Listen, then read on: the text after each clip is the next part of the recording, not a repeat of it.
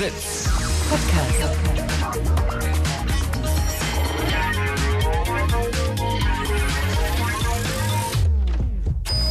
Blue Moon.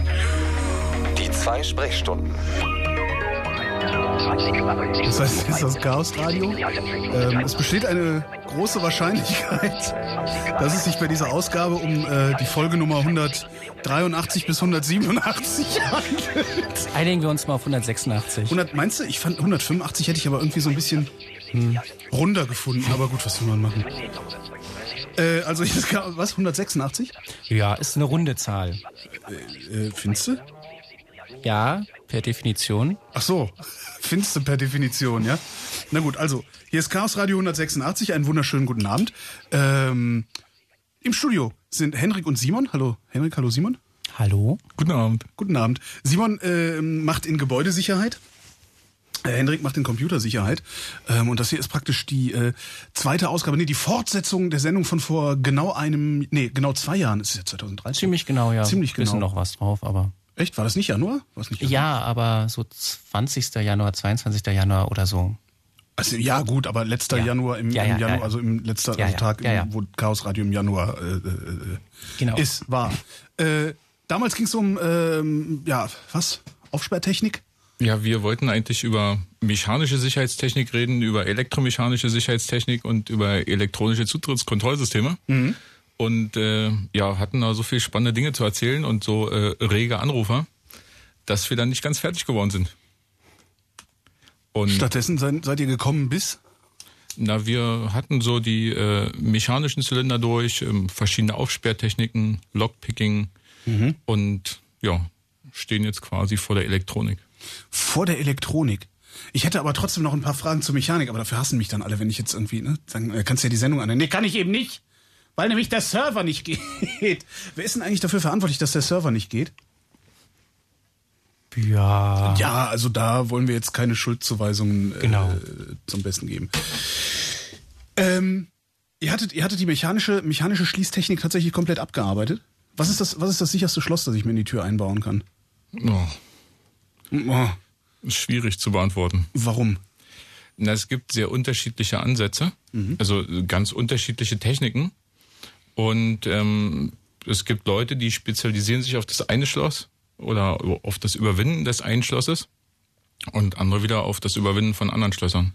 Also es gibt ganz unterschiedliche Ansätze und das ist eine Frage, die man nicht so pauschal beantworten kann. Das klingt jetzt so, als wäre es vollkommen egal, was für ein Schloss ich mir einbauen würde. Äh, funktionieren eh alle nicht. Oder sind eh alle nicht sicher genug. Nein, das kann man so nicht sagen. Also es gibt äh, durchaus auch mechanische Schließsysteme, die ähm, ja sehr schwierig zu überwinden sind oder kaum zu überwinden sind oder für die meisten gar nicht zu überwinden sind, ohne die Tür zu beschädigen.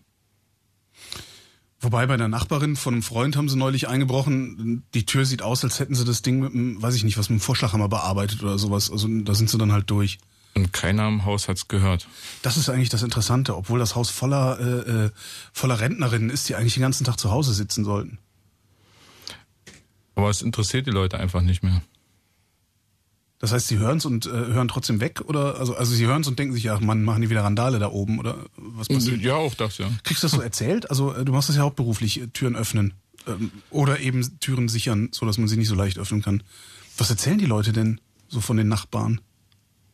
Keiner hat's gehört. Also die meisten sagen mal, sie haben nichts gehört und dann ist die Sache erledigt. Widmen wir uns den elektronischen Sachen. Ja. Äh, du hast Husten, du Ärmster. Ja, so ein bisschen. Ähm, das einzige elektronische Schließsystem, nee, stimmt gar nicht. Ich kenne zwei elektronische Schließsysteme. Das eine ist mit einem Fingerabdruck. Ähm, ich glaube, das ist nicht sonderlich sicher. Äh, ja, alle Biometrie ist nicht sicher aus. Alle äh, Biometrie ist nicht sicher. aus relativ oder kommt auf den Angriffsvektor an, aber ähm, wenn es darum geht, das Zutrittsmedium zum Kopieren, dann ist beim ist man bei Biometrie natürlich schon wieder ähm, in der sehr unsicheren Seite gelegen. Ja, aber es gibt doch so äh, äh, Iris-Scanner oder zumindest im Agentenfilm. Ja, ähm, also bei Iris und Retina muss man immer ein bisschen aufpassen. Iris ähm, Ähm, ähm, ja, äh, Iris-Scanner sind halt, machst du halt ein Foto der Person. Beim Retina-Scanner wird es schon etwas besser, aber da muss dann halt auch der äh, Sender, äh, der, der, der, das Lesegerät quasi in Anführungszeichen ganz nah an den Augapfel ran. Ja. was dann auf wenig Gegenliebe bei den Benutzern stößt. Deswegen nutzt es auch keiner. Also ganz nah an den Augapfel ran, so wie, äh, Wie beim Augenarzt. also so, so Kontaktlinsendichte. Oder ja, Nee. häufig ja. Oh, das ist ja eklig. Wa- Was ist denn dann mit den Dingern, die, also okay, die, ich kenne die wirklich nur aus dem Agentenfilm, äh, die dann so, wo dann so ein, so ein, so ein Scanbalken über die, äh, übers Auge fährt, weißt du, so ein, so ein, so wie so ein Laser. Ja, dann- ja, das ist bloß damit der Zuschauer im, vom Agentenfilm dann sieht, dass was passiert. Das ist für so Idioten wie mich. Ja? Ja, ja, das ist ähnlich wie diese Scan-Displays, die auch sehr häufig bei Fingerabdruck- oder Handsensoren vorkommen, wo man Genau, dann Sie die sein. Hand daraus. Ja, ja, und äh, dann ist da auch gleich ein, ist nicht nur ein Sensor, sondern auch ein Display, das ähm, passiert eher selten in der Realität. Es gibt auch in Anführungsstrichen Alarmanlagen, die genau diese Funktion haben. Das ist einfach nur ein Kasten, der an der Wand hängt und der macht so einen senkrechten Laserstrich, der durch den Raum geht, so von links nach rechts und links nach rechts. Also vorm Schaufenster sieht es beeindruckend aus. Und hat keinerlei Relevanz.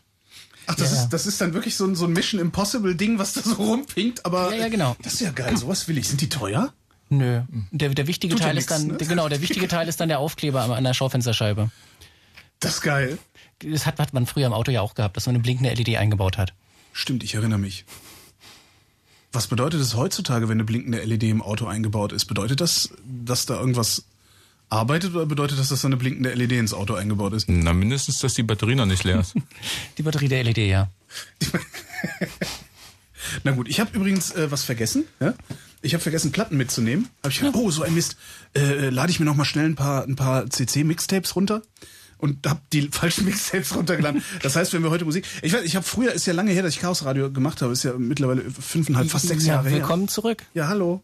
Ich bin, ich bin aber nur die Vertretung. Also Markus ist ja in dieser äh, ominösen äh, Pause, die man hier beim RBB immer machen muss. Äh, so alle sechs Jahre.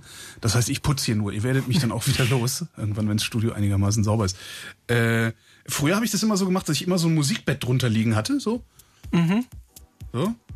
Oh ja. Was ja irgendwie ganz fesch ist. Und immer wenn, wenn dann so, wenn ich dachte so, ah, jetzt haben wir genug gelabert, habe ich die Musik so hochgezogen und was stehen lassen, damit wir ein bisschen verschnaufen können, eine Mate trinken. So, ist das okay oder? Oder ist das irgendwie, weiß ich nicht, kann ja sein, dass das auch nicht mehr zeitgemäß ist. Ich weiß nicht, ich höre so selten Radio. Also was von kann ich. Auch nicht, keine Ahnung. Äh, Ja, dann nennt man das einfach Retro und dann passt das wieder. genau, war das hier Retro-Style?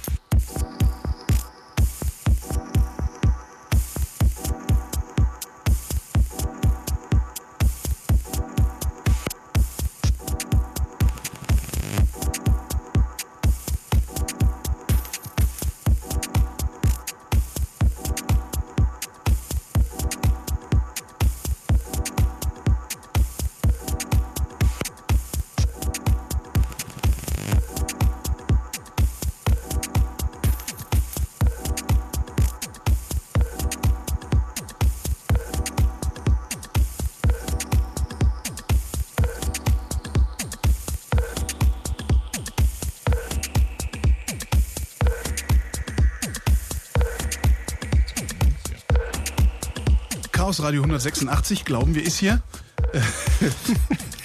Elektronische Schließsysteme ist unser Thema. Ähm, das ist hier eine Hörertalk-Sendung, äh, weil es der Blue Moon auf Fritz ist, in dessen Rahmen das Chaos Radio stattfindet. Das heißt, ihr seid natürlich herzlich eingeladen anzurufen und euch zu beteiligen, qualifiziert äh, zum Thema beizutragen. Ich mach's wie früher, wir sind hier nicht die Windows-Hotline. Genau, Windows kommt tatsächlich erstaunlich häufig vor, aber ja. ähm, Windows kommt häufig vor. Im, bei Schließsystemen, bei elektronischen, ja, ja. Ist halt wie bei normaler Software auch. Ja gut, das Studio ist übrigens auch, läuft auch auf Windows. Ja, ich sehe das schon. Woran? Was funktioniert nicht? Noch funktioniert alles. Kommen wir zur äh, Schließtechnik. Ja, was wollen wir eigentlich erreichen mit Schließtechnik? Wir haben da so eine Tür in den Ja. meisten Fällen, damit kennen sich viele Leute aus. Ähm, die ist hoffentlich zu, wenn man sie nicht benutzt und äh, wir wollen, dass sie aufgeht, wenn jemand davor steht, der eine Berechtigung dafür hat und hauptsächlich hoffentlich nur genau dann. Und ähm, das kann man halt wie früher mit irgendwelcher Mechanik machen, kann man machen. Man kann neuerdings hat man Elektronik, kann man ein bisschen Elektronik einbauen. Und wenn wir dann schon mal Elektronik eingebaut haben, dann haben wir nämlich noch ganz viele Dinge, die wir dazu kriegen können. Dann ähm, ist es zum Beispiel einfacher, verlorene Schlüssel oder Schlüssel von Mitarbeitern, die abgehauen sind oder sonst da was zu sperren, was ja sonst bei einem Schloss eher schwierig ist, einen existierenden Schlüssel zu sperren. Oder äh, ja, man könnte auch das Schloss nur zu bestimmten Zeiten aufgehen lassen, die, die Putzfrauensteuerung. Halt mal den Gedanken fest.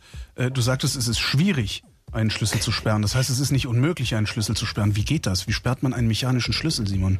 Na, einen mechanischen Schlüssel kann man äh, in den meisten Schließsystemen nur sperren, indem man ähm, ja, die betroffenen Zylinder austauscht.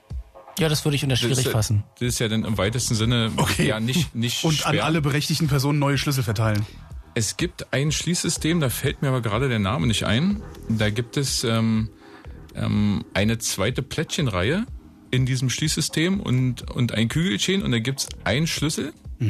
Mit dem kann man da einmal rumschließen und dann funktioniert die zweite Schließebene. Aber ich komme gerade auf den Namen nicht, aber vielleicht fällt es mir unterwegs Das heißt, ein. ich kann einen Schlüssel verlieren und Man kann, kann das Ding dann komplett auf Null zurücksetzen, resetten. sozusagen. Genau. Ah, cool. So, äh, entschuldige. Äh, Ja, genau. Ich war Und ähm, Elektronik heißt halt auch, dass man häufig noch irgendeine eine, eine Art Logdatei da drin hat, die dann einem sagt, wer wann, zu welcher Zeit, wahrscheinlich nicht warum aufgeschlossen hat. Aber das einfach nur, wenn man Elektronik drin hat. Man muss nicht nur Elektronik haben, das ist also jetzt mehr so Simons Thema. Ich komme dann später, wenn wir nur Elektronik haben. Man kann halt Elektronik mit der Mechanik kombinieren. Genau. Und da gibt es unterschiedliche Ansätze. Also ganz viele reden davon, dass sie ähm, Elektronik und Mechanik kombinieren. Ähm, mir fallen jetzt so aus dem Stehgreifen nur zwei Systeme ein, die das auch wirklich machen. Oder hm, drei Systeme. Aber sind vielleicht auch noch ein, zwei mehr. Ähm, wo wirklich tatsächlich in einem Zylinder sowohl mechanische Komponenten befragt werden, als auch elektronische Komponenten und das auf unterschiedlichem Wege. Also es gibt da äh, kontaktbasierte Systeme, also wo so ein, so ein richtiger äh, Drahtkontakt am Schlüssel dran ist, der, der dann geschlossen wird. Ähm, dann gibt es auch Sachen, wo über eine, ja, wie eine Art Antenne das induktiv übertragen wird. ich habe gerade so Wegversperrer im Auto, ist das nicht sowas? Also Das das ist ist- Ja. so die Rudimentäranwendung. So, also. Das ist so ähnlich, ähm, wobei die Auto-Wegfahrsperre so ein bisschen in die Richtung geht, zwei Systeme sehr nah beieinander. Also im Prinzip hat man da ein Schließsystem und äh, in der Verkleidung noch äh, eine Antenne außenrum, die so eine Art äh, RFID-Transponder ausliest auf die Genau, Hendrik also soweit ich es verstanden habe, macht halt die Wegfahrsperre im Auto mehr oder weniger die Lenkradsperre, also äh, der, der Schlüssel die Lenkradsperre auf und äh, die Wegfahrsperre schaltet dann den Motor frei, die, die Elektronik schaltet den Motor frei.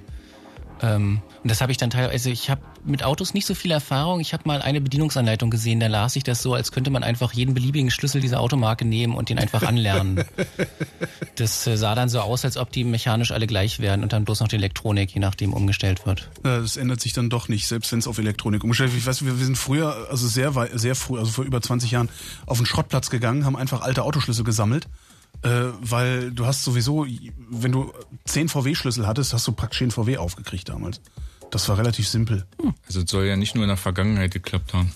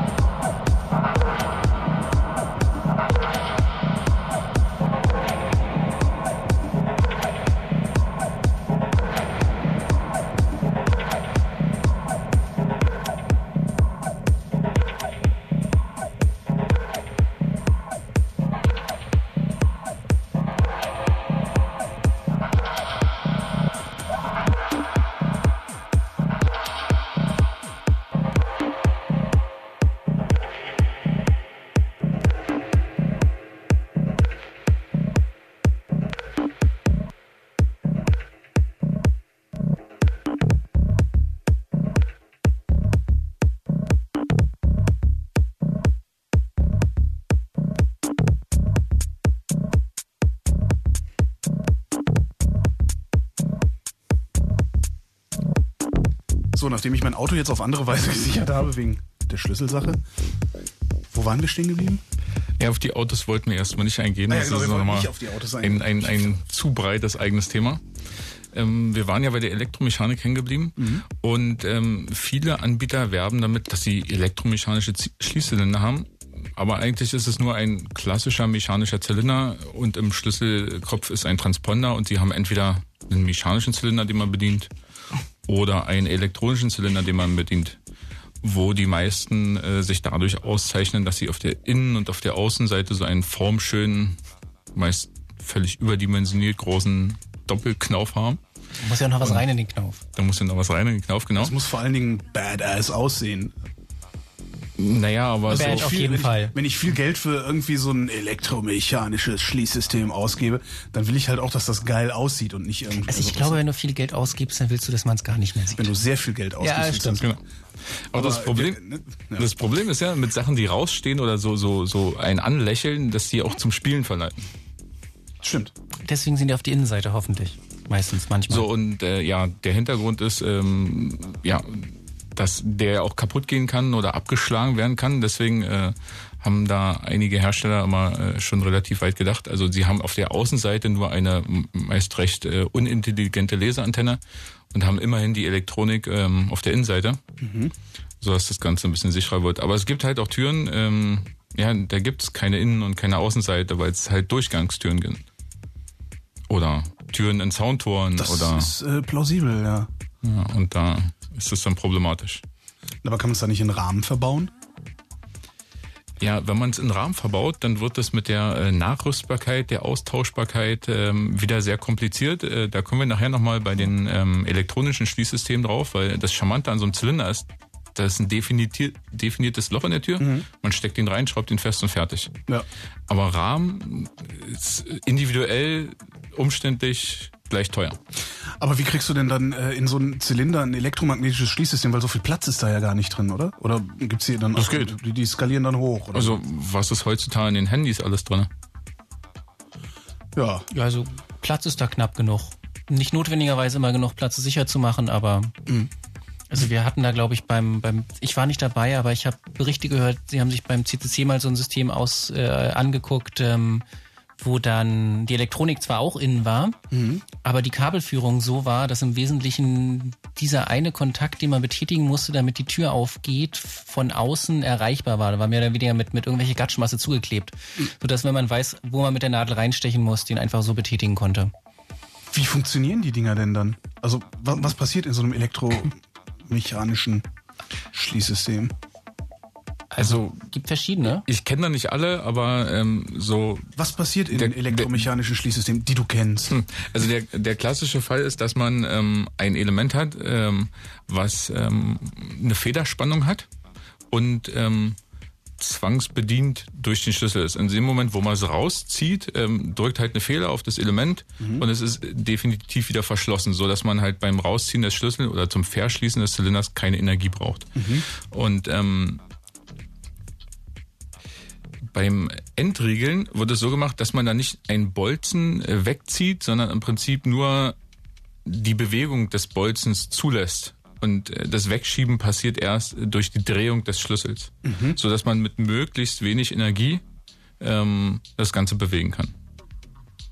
Das heißt, die, die, der ähm, elektromagnetische Teil dabei ist äh, eigentlich eine, ja, sowas wie, wie, weiß nicht, Servolenkung im Auto oder so, also eine, eine Unterstützung? Nee, eigentlich nicht nur Unterstützung, sondern ein ganz kurzer Impuls, der ein Nebenteil freigibt, sage ich jetzt mal. Ah, okay. Irgendwie sowas wie ein Hebel, so dass sie es normalerweise freidreht zum Beispiel und dann äh, ähm, ähm, nur durch dadurch, dass man den ganz kurzen kleinen Winkel verschiebt, das plötzlich greift und sich bewegen lässt.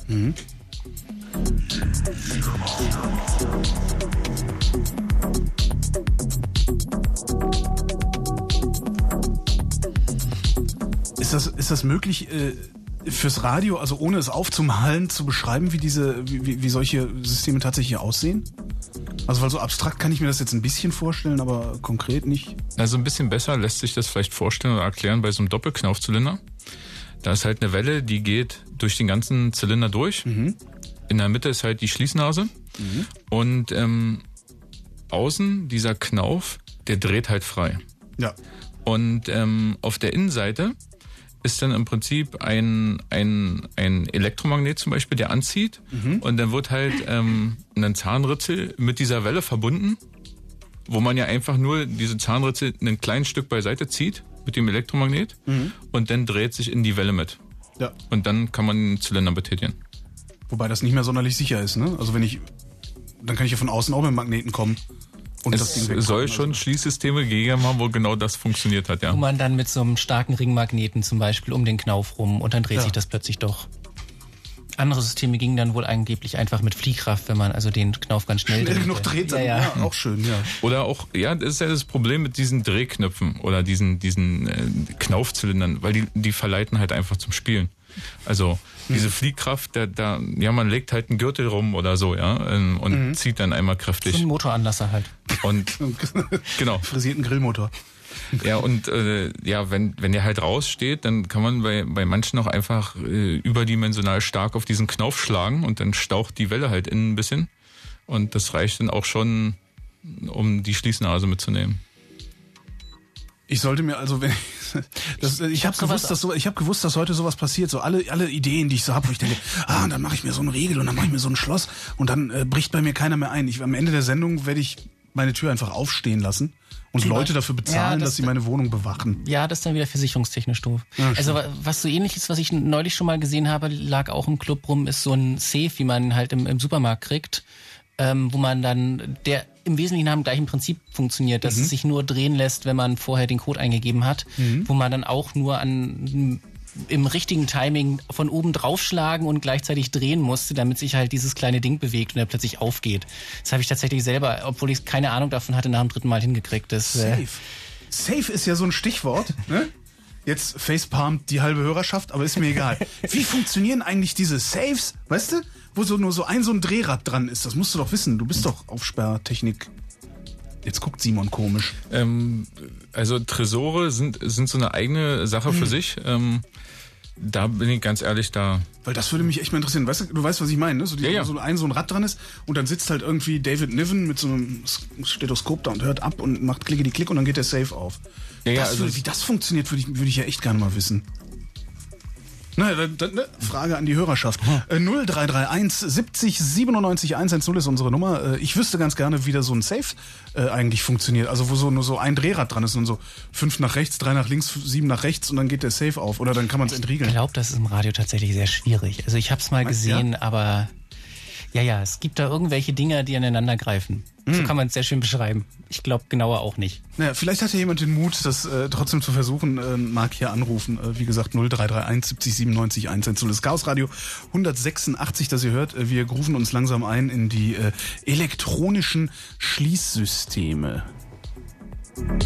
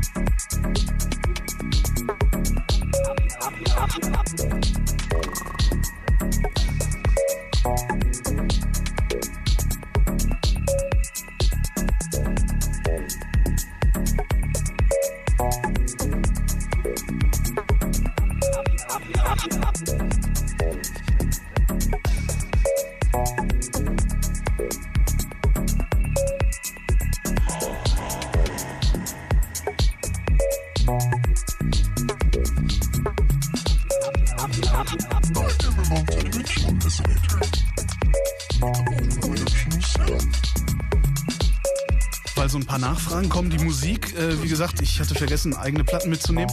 Darum habe ich schnell was runtergeladen. Ist CC-Musik, also frei, kostenlos, legal downloadbar und äh, äh, weitergebbar, verteilbar. Ähm, wem erzähle ich, das ist Chaos Radio. Man merkt, dass ich schon länger nicht mehr da war. Ähm, ist von Mixotic, mixotic.net. So eine, die haben halt Mixtapes da, äh, könnt ihr euch runterladen. Das ist äh, Klänge der Nacht Volume 2 von Tom Larsen. Mixotic Nummer 76 ist.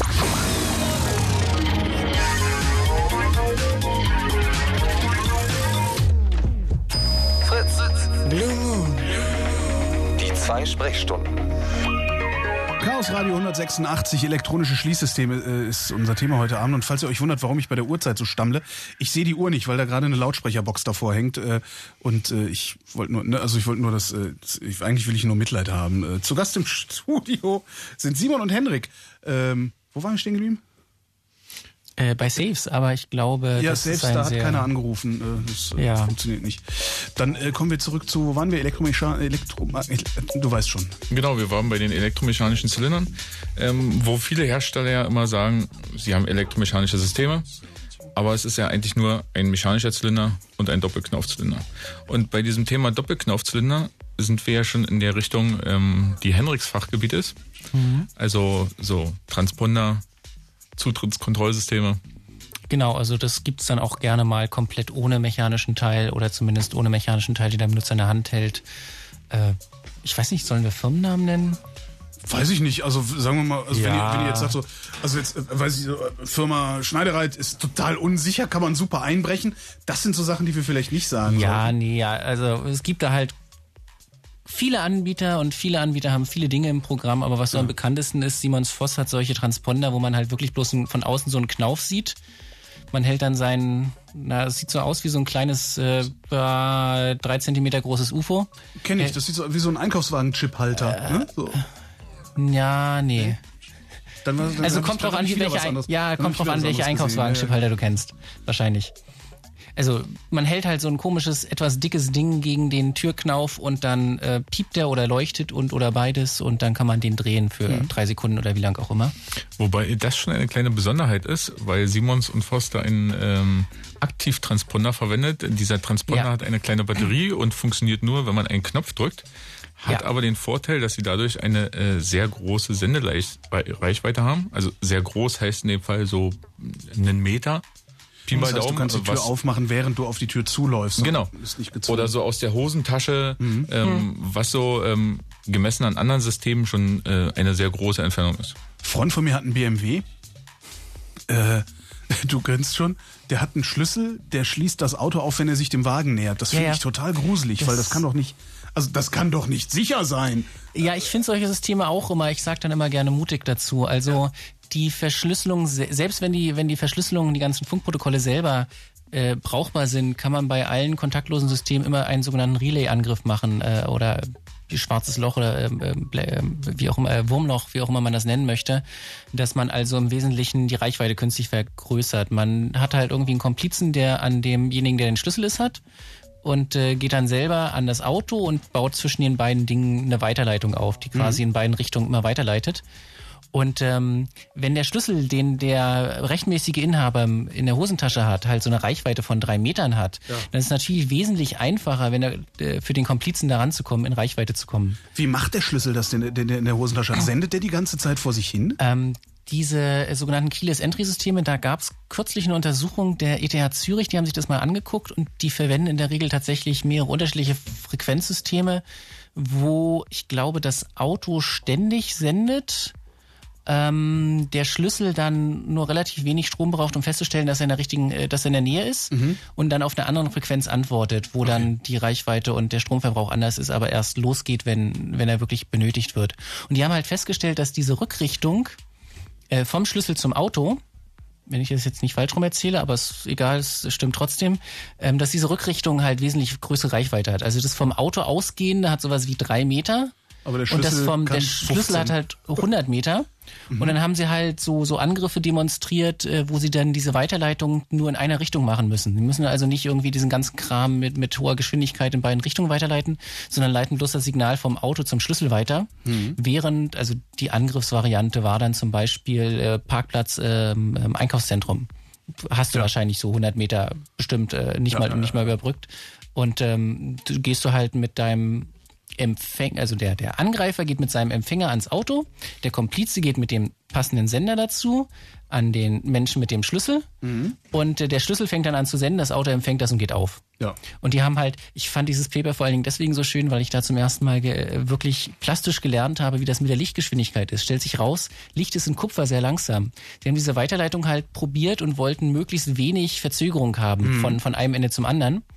Und stellt sich raus, die Lichtgeschwindigkeit in Kupfer ist nur 66 Prozent von der in Luft. Das heißt, sie haben also zwei Weiterleitungen gebaut, eine mit einem Kupferkabel dazwischen und eine mit einer äh, Funkstrecke dazwischen. Die Funkstrecke war schneller. Gut Also, zu wissen, fürchte Es ich. ist nicht nur für den Angreifer einfacher, sondern auch schneller. Kabel legen ist so doof. Ähm, ist das gleichzeitig, weißt du, ob das gleichzeitig auch die Wegfahrsperre ist oder ist das noch ein Ähm, Ding? Kommt drauf an, da gibt's unterschiedliche. Ähm, Die Wegfahrsperre ist dann teilweise ähm, integriert, aber halt auf dieser anderen, auf dieser niedrigen Frequenz, die nur geringe Reichweite hat. Mhm. Ähm, aber die Autos, die, also ich bin schon mal mit so einem gefahren und das fuhr halt auch los, wenn man mit dem Ding dann eingestiegen ist. Also der Ja, hat klar, einfach ist ja seine. nur, wie, wie, wie regelt der das? Also ist da noch ein zweiter, also kommt da noch irgendwie ein zweites Signal, dass die, dass, dass die Wegfahrsperre permanent deaktiviert oder sowas? Also das wäre ja schlau. Also so, Ähm, nee, ich glaube, die ist halt wirklich nur so lange das Ding im Innen. Ich weiß es nicht. Es ist wahrscheinlich auch sehr her herstellerabhängig. Es ist auf jeden Fall, ähm, selbst wenn die Kryptographie sicher ist, ist es schon mal vom, vom Prinzip her problematisch.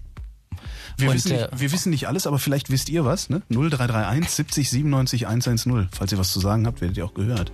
Mhm. Schön formuliert, oder? Immer dieses Wenn dann. Genau.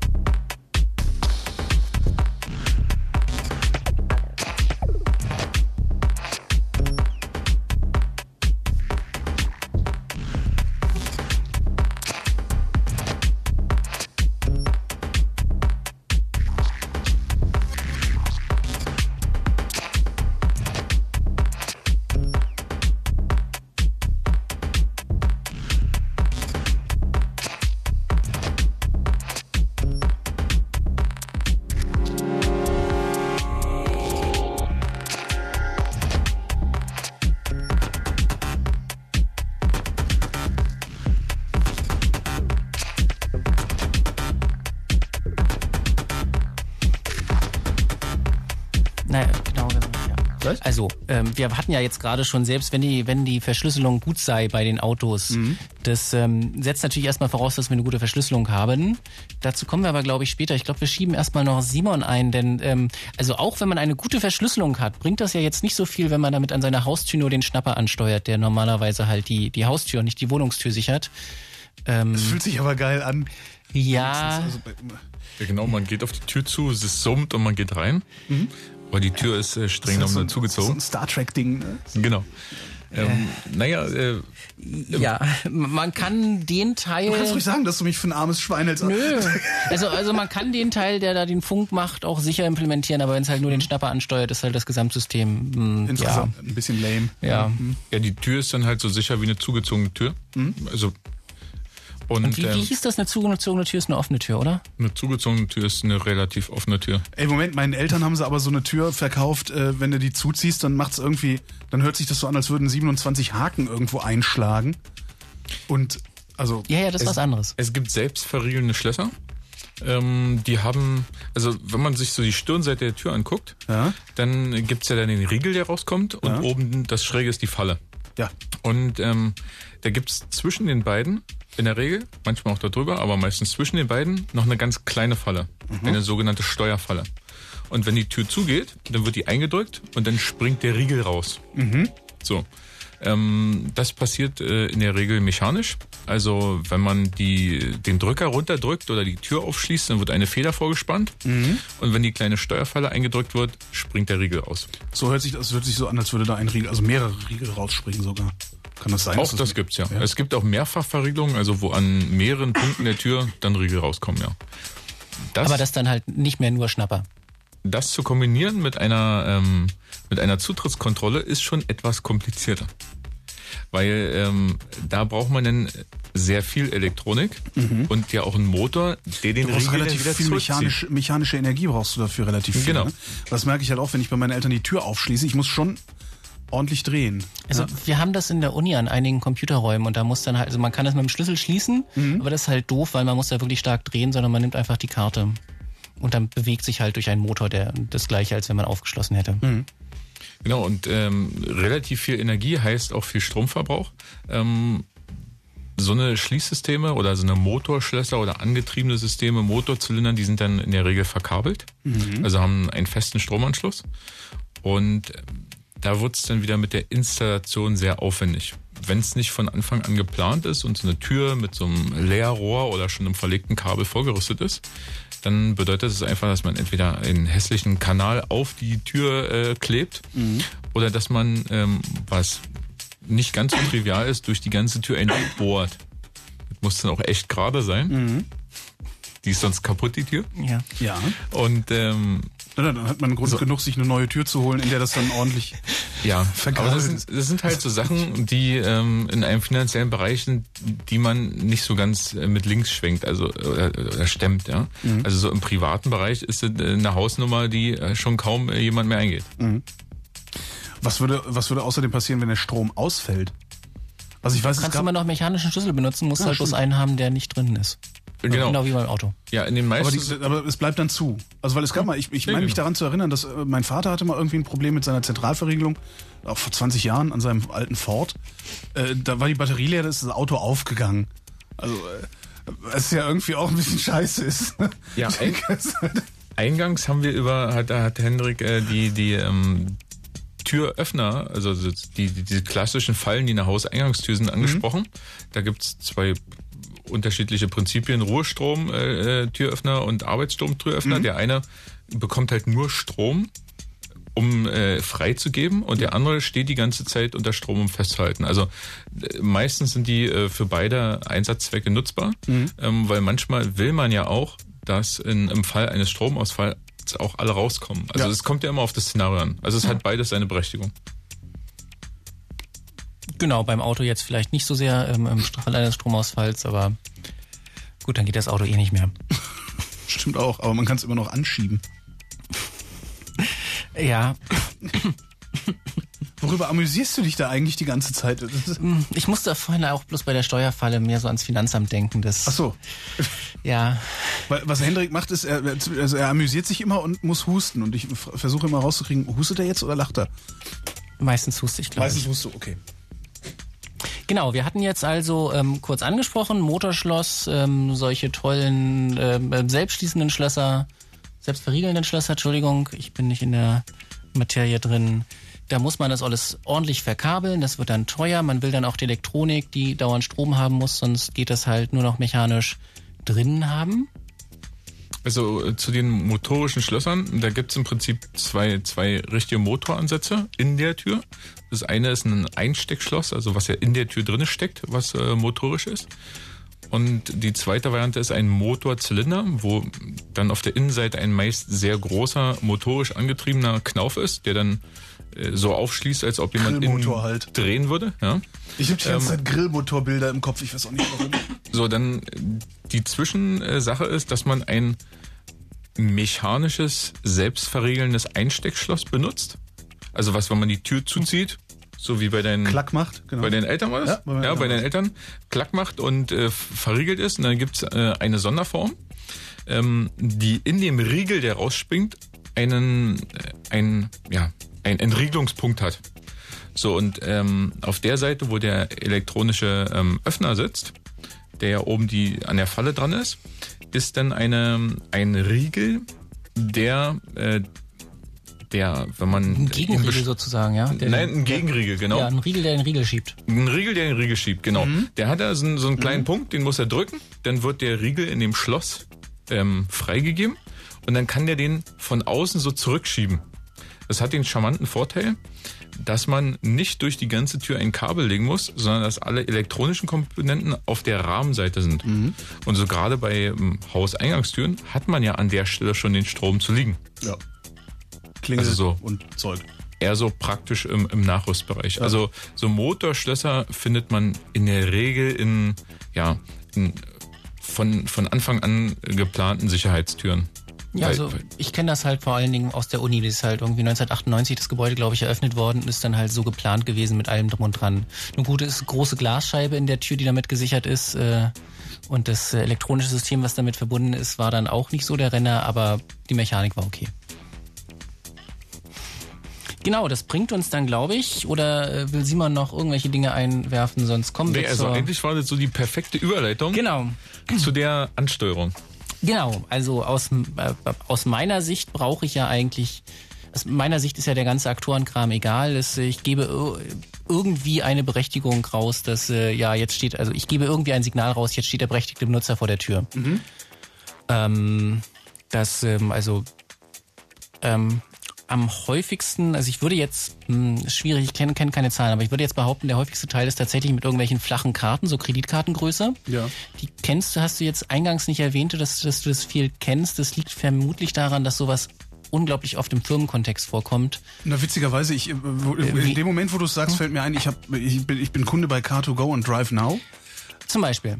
und hab genau das. Also ich habe bei dem einen, die haben so eine komplette Scheckkarte, die anderen kleben dir eben so einen Transponder auf den, äh, äh, auf den Führerschein. So, genau, so die Nupsi in der Ecke müssen wir uns nochmal angucken, aber ja, das äh, ziemlich genau das Willst du gleiche. haben oder nimmst du es dann auseinander? Also willst du nur gucken oder nimmst du...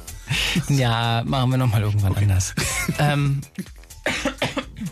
also, der ähm, größte Teil ist halt tatsächlich im Firmenkontext, gerade aus diesen, diesen Gründen, was ich erwähnt habe, dass man da irgendwie einfach Karten, Berechtigungen und Berechtigungen wieder entziehen kann, dass man nicht anfangen muss, Schlösser umzubauen, sondern einfach an irgendeiner Zentrale sagt, äh, Mitarbeiter so und so hat jetzt Zugriff auf die Tür so und so, im besten Fall.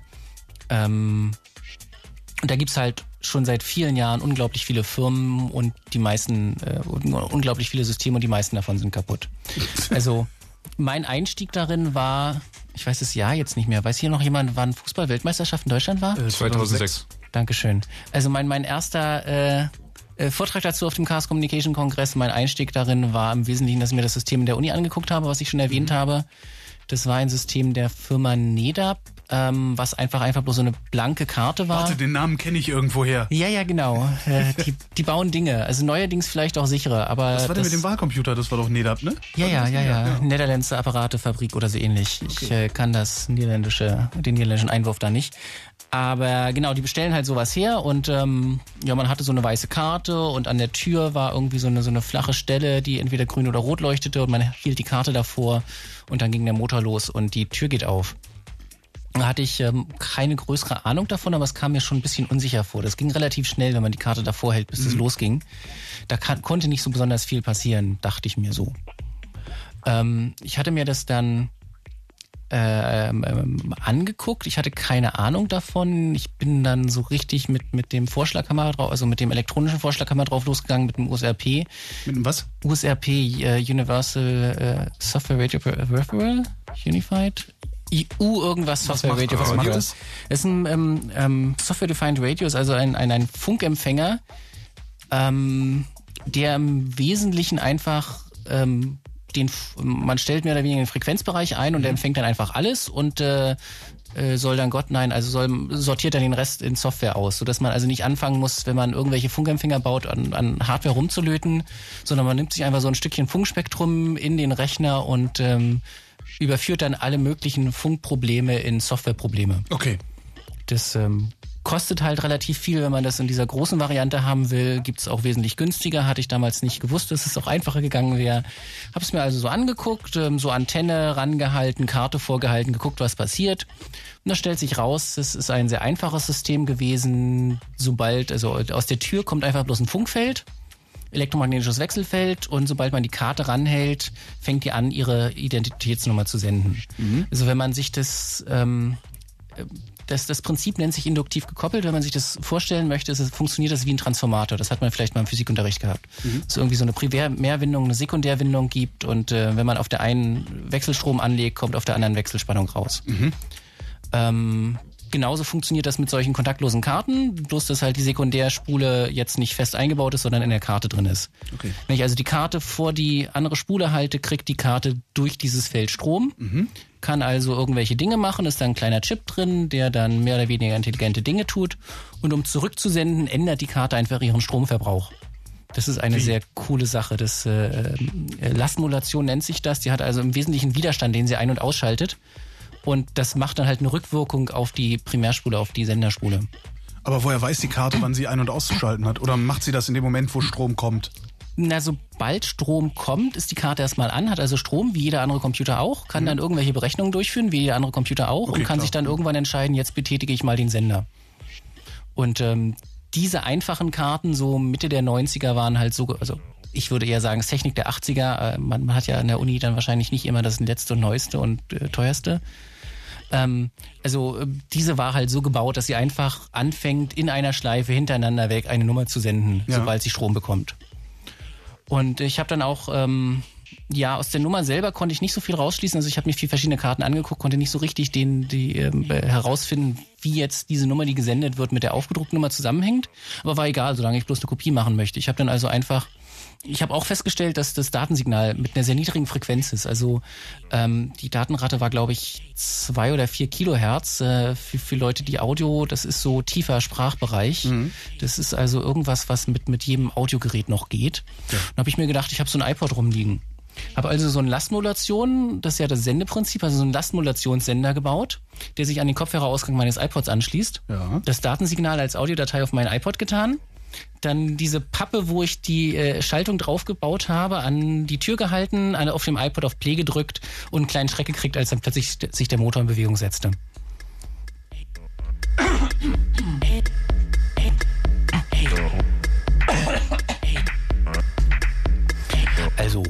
Das war dann schon, ja, ging dann. Das war dann auch mein erster Kongressvortrag.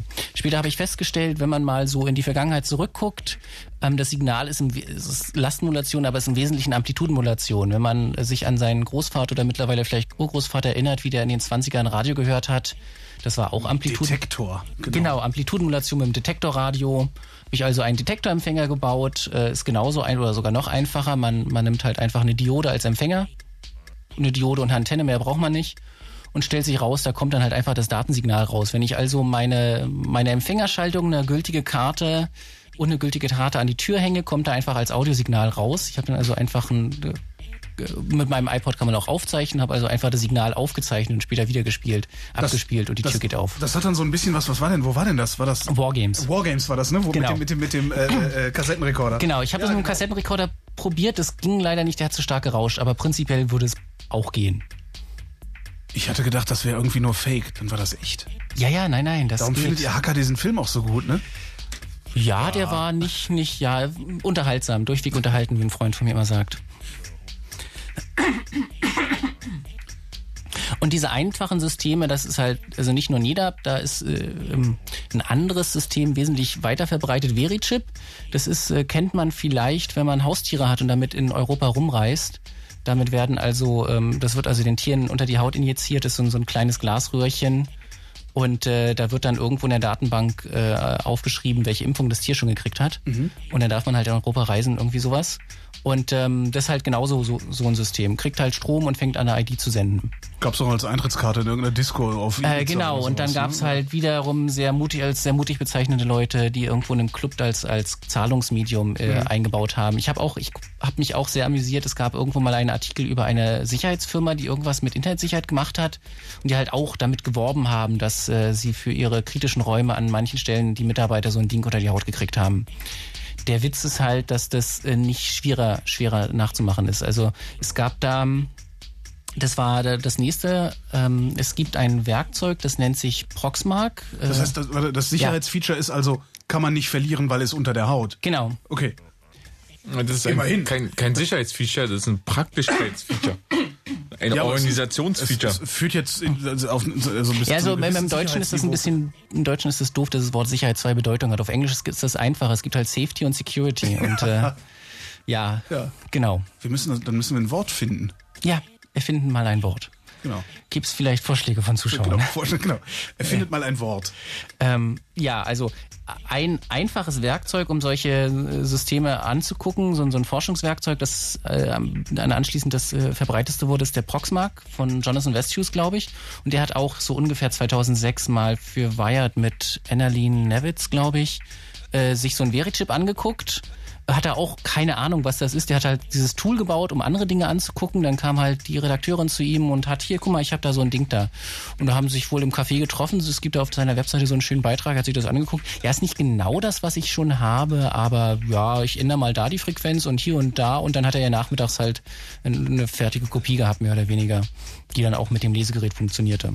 Also diese Dinge sind ähm, nur deswegen nicht in rauen Maßen äh, umgangen und gebrochen, weil halt die Lesefreq äh, Lesereichweite dieser kleinen Antennen so unglaublich gering ist. Also man bei diesen Haustierviechern muss man halt mit dem Lesegerät mehr oder weniger das äh, Tier belästigen und die richtige Stelle finden. So, so äh, ranhalten. Aber wir werden doch vermutlich früher oder später irgend, irgendwo ankommen, wo wir solche Teile haben, die entsprechend Reichweite haben und es wird uns als Komfortmerkmal verkauft. Ja, ja, das war auch bei dem NetApp-System so. Da habe ich auch sehr gestaunt. Ich habe später gehört, dass die tatsächlich so als, als Komfortmerkmal ein Lesegerät verkaufen mit drei Meter Reichweite, dass die Tür schon, also Hands-Free Operation, dass die Tür schon aufgeht, wenn man drauf zugeht. Was halt bei so einem System, wo es so einfach zu kopieren ist, mutig, sage ich wieder.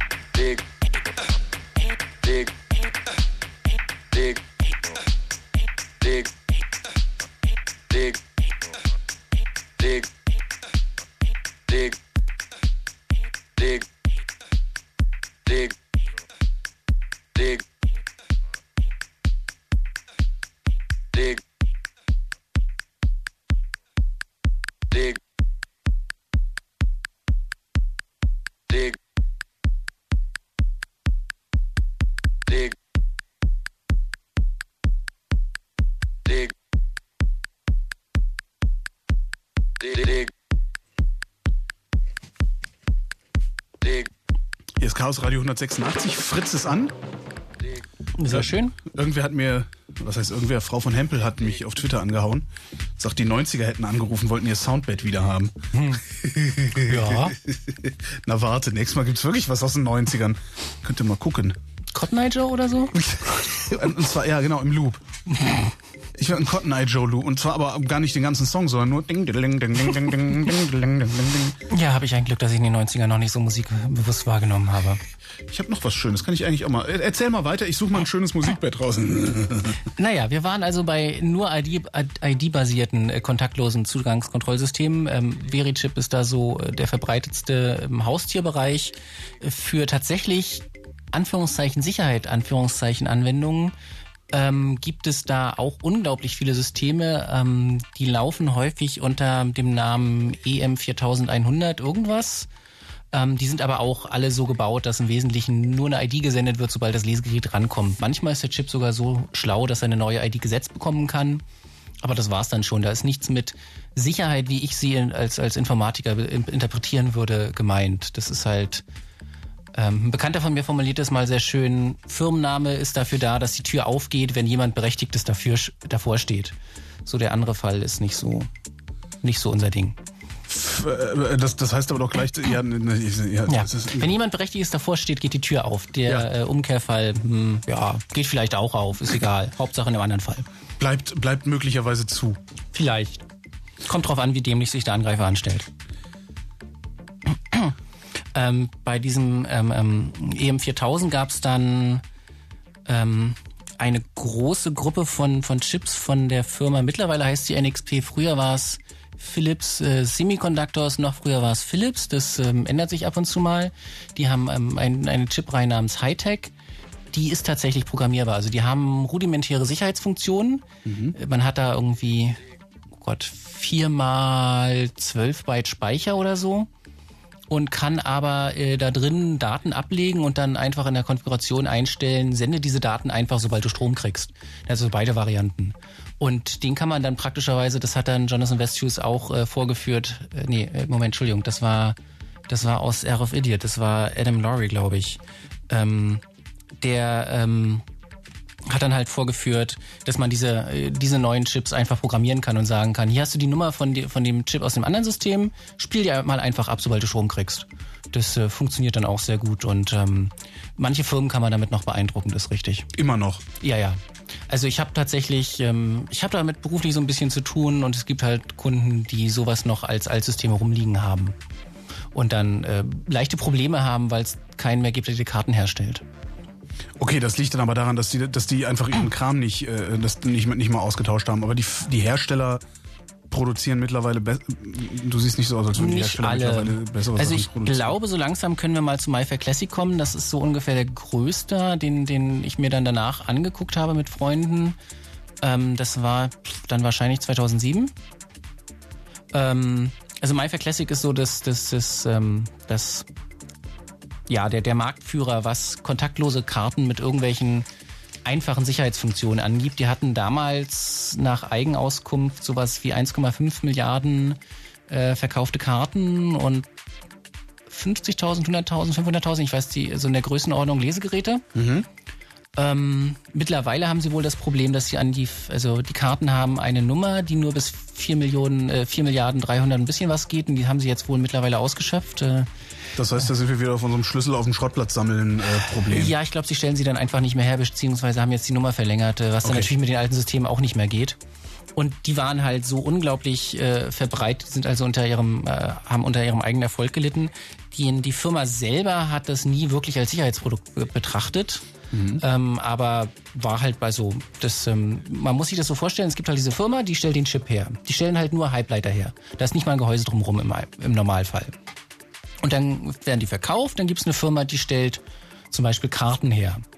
Und dann werden die Karten verkauft und dann gibt's eine Firma, die stellt ähm, Türschlösser her.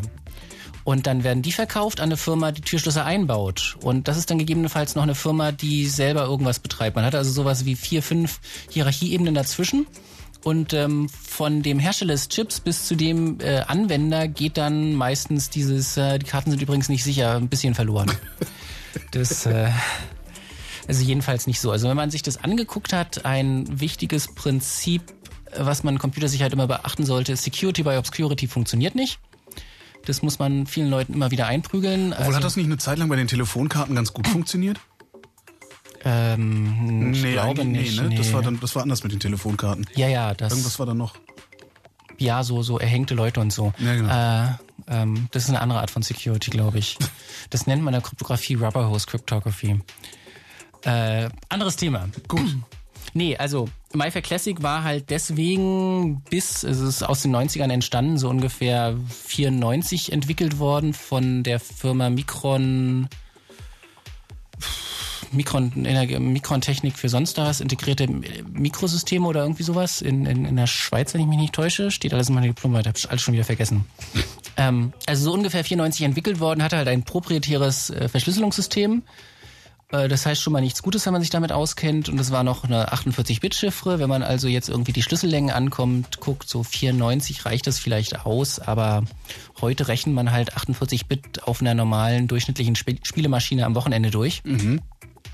Und es war halt irgendwas selbst gebastelt. Es war eine Stromchiffre. Stromchiffren sind jetzt nicht dafür bekannt, besonders ähm, einfach zu implementieren oder zu entwickeln zu sein. Das geht meistens schief. Was, was, was ist eine Stromchiffre? Also ähm, Das hat jetzt nichts mit elektrischem Strom zu tun, ne? Ich bin Nee, der, der, der Unterschied bei Verschlüsselungsalgorithmen ist, äh, bei symmetrischen Verschlüsselungsalgorithmen ist nach Strom und nach Blockchiffren. Eine Stromchiffre verschlüsselt einfach jedes Bit, ein Bit nach dem anderen. Man kann also beliebig viele Bits auch ungerade Anzahlen reintun. Eine Blockchiffre verschlüsselt immer einen ganzen Block, zum Beispiel immer 8 Byte am Stück oder immer 16 Byte am Stück. Was dann doof ist, wenn man nur 3 Byte verschlüsseln muss, will, dann muss man es halt hinten irgendwie auffüllen. Aber dafür ist es wesentlich häufiger nicht total kaputt. Ja, und ähm, MyFair Classic ähm, war halt nur deswegen, also allein diese 48 Bit sind halt, wie gesagt, etwas lächerlich, nur deswegen noch als sicher betrachtet, weil es keine Implementierung davon gab. Also diese Firma hat halt die Chips verkauft, die in die Karten kommen und die Chips verkauft, die in Lesegeräte kommen. Und auf beiden Seiten ist die Verschlüsselung implementiert und ähm, niemand sonst kennt den Verschlüsselungsalgorithmus. Ähm, ja, ist Niemand halt sonst. äh, bis dahin ja, genau. Niemand sonst, ja, ja. Ähm, und wenn man halt das normal probiert, so eine Karte vor ein Lesegerät zu halten, dann dauert halt jeder Versuch, sagen wir mal, 5 Millisekunden, dann ist man halt bei 120, 125, äh, nee, 8 Millisekunden waren es, glaube ich. Ist man jedenfalls sowas in der Größenordnung 120 Versuche pro Sekunde und dann rechnet man das mal schnell durch und stellt dann fest, na ja, um den Schlüssel auszuprobieren, brauche ich 26.000 Jahre. Und sagt man, okay, ist sicher. Solange jedenfalls keiner das schneller machen kann. Ja, und was wir halt damals gemacht haben, ähm, Carsten Nohl und, und Starbuck vom Chaos Computer Club, ähm, die bei, ich habe mir nur das Funkprotokoll angeguckt, die beiden anderen haben sich die Chips angeguckt. Und das meine ich jetzt durchaus wörtlich. Also Starbuck hat die da äh, aus den Karten extrahiert und dann abgeschliffen und dann guckt man sich halt unter dem Mikroskop an, was der so tut.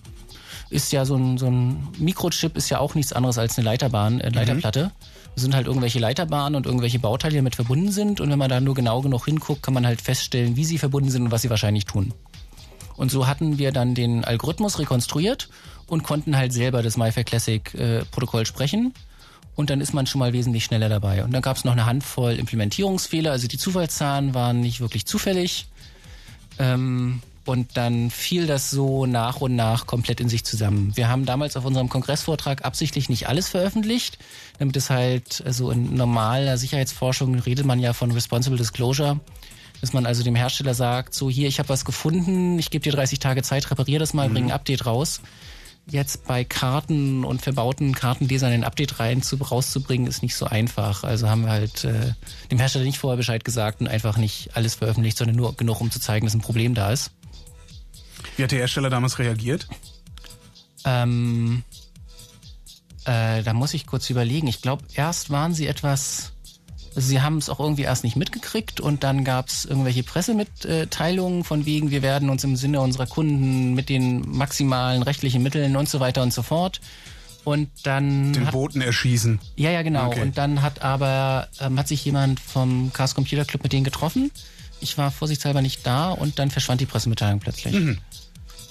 Und um, ansonsten ist der Hersteller auch sehr zugänglich, wie gesagt. Die haben das selber nie als Sicherheitsprodukt vermarktet äh, und haben allen ihren Großkunden, mit denen sie, also wenn da irgendwie so ein richtig großer Kunde wie Microsoft bei denen eine Schulung macht, auch immer gesagt, ja, ja, keine Sicherheit. Aber halt bei solchen kleineren Systemen. Da kommen wir wieder zu meiner Uni.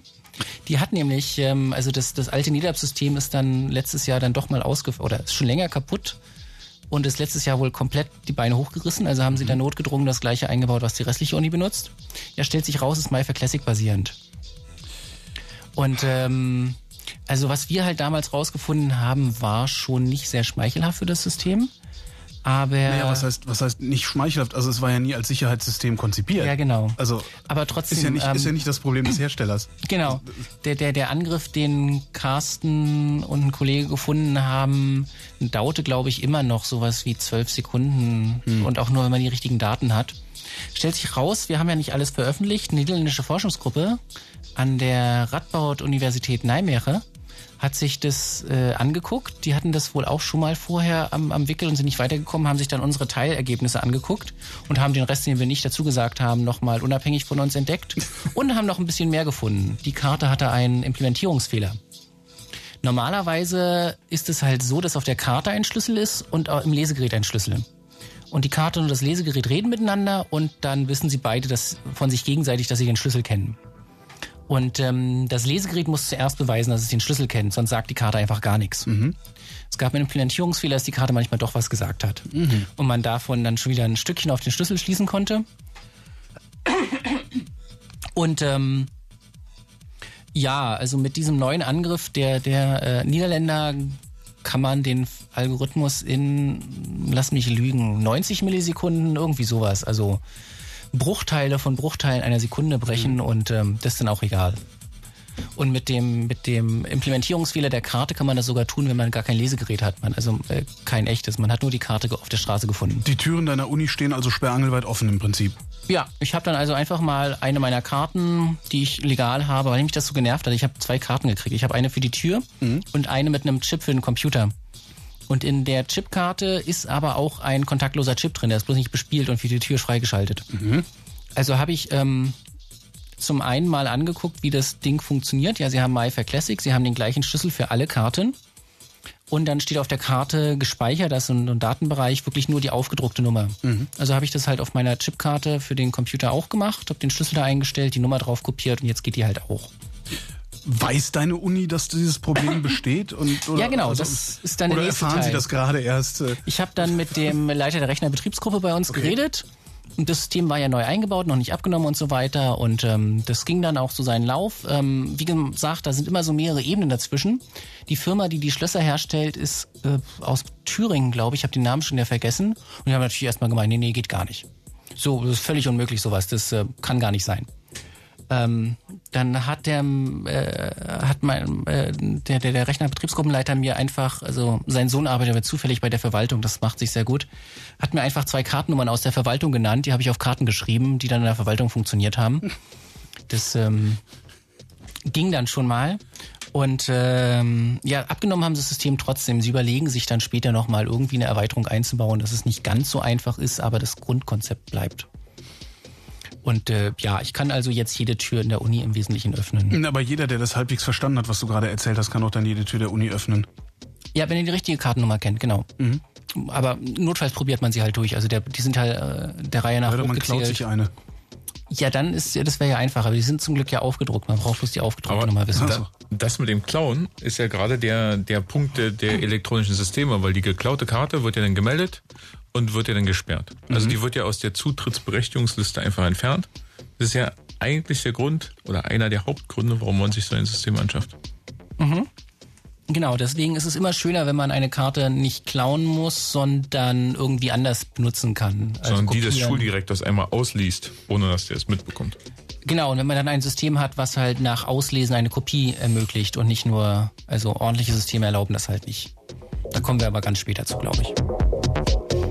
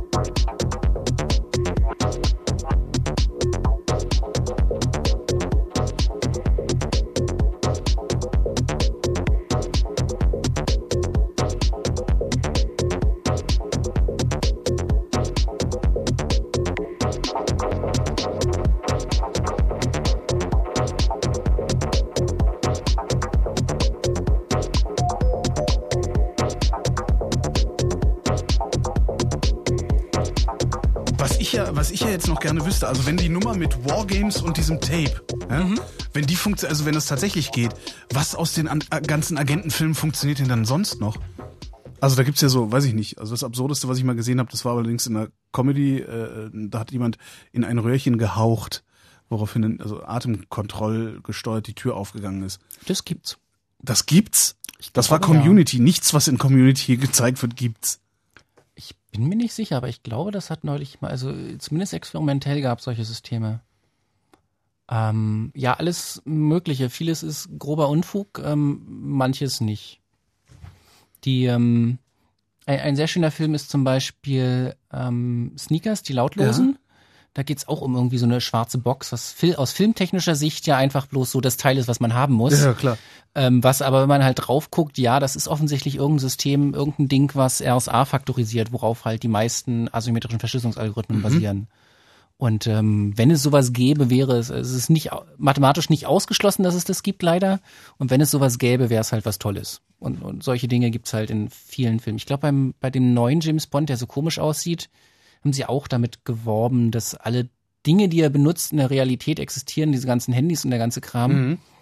Ähm, das mit dem SIM-Karte kopieren ist nicht ganz so einfach, aber ging Wie früher er das, prinzipiell Wie hat er auch. das denn gemacht, SIM-Karte kopieren? Hat er die alte überhaupt rausgenommen? Ja, ich glaube, er hat sie in ein Gerät gesteckt und hat halt ein Handy, was genauso funktioniert. Ich habe gerade erst auf dem Kongress einen Vortrag gehört, dass es tatsächlich nicht ganz so abwegig ist, dass also, wenn man es tatsächlich hinkriegen kann, ein Handy zweimal einzubuchen unter Umständen und, und dann Dinge mitkriegt. Ähm, aber das war mehr so auf Funkebene, also da braucht man dann die SIM-Karte gegebenenfalls nicht mal für. Und äh, früher konnte man wohl auch SIM-Karten kopieren. Das haben sie wohl mittlerweile größtenteils gefixt. Da waren also auch irgendwelche Probleme in den SIM-Karten. Aber wo wir gerade bei Abschweifen und Filmen und, und Aufsperrtechniken waren, also ein, ein absoluter Filmklassiker sind ja diese, diese Kreditcheckkarten, mit denen man Ja. einfach die Tür aufmacht. Ja, genau. Das ist total klasse, wenn wir mal so zu Notöffnungen kommen und in der Tür schon so zwei abgebrochene Karten stecken. Das ist nicht wahr, oder? Das Doch, doch. passiert wirklich? Ja, manchmal auch drei oder vier. Ähm, oder völlig zerstörte Personalausweise. Ja, Ähm, ja. obwohl- ja, meiner hat auch leichte Dellen. Der Personalausweis geht schon, also der alte zumindest, Mhm. geht schon in die richtige Richtung. Ähm, der Hintergrund ist, dass diese Karten einfach viel zu starr sind und nicht um die Ecke äh, der, Ja. des Türfalzes kommen und dann einfach abbrechen. Ja, aber dann nimmt man doch eine, eine aufgeschnittene PET-Flasche, oder nicht? Zum Ja, Beispiel. ja. Also das weiß ja hat. sogar ich. ich Ja. mein, also, Also ich hatte das Problem auch schon mal und ich hatte dann tatsächlich, also mein Personalausweis hat leichte äh, Dellen davon getragen. Mein Problem war nämlich, dass das Loch, in das die Falle fällt, einfach viel zu groß war, dass der Personalausweis drin verschwunden. Das ähm, ging dann halt, äh, die erwünschte Hebelwirkung war da nicht Ja. da.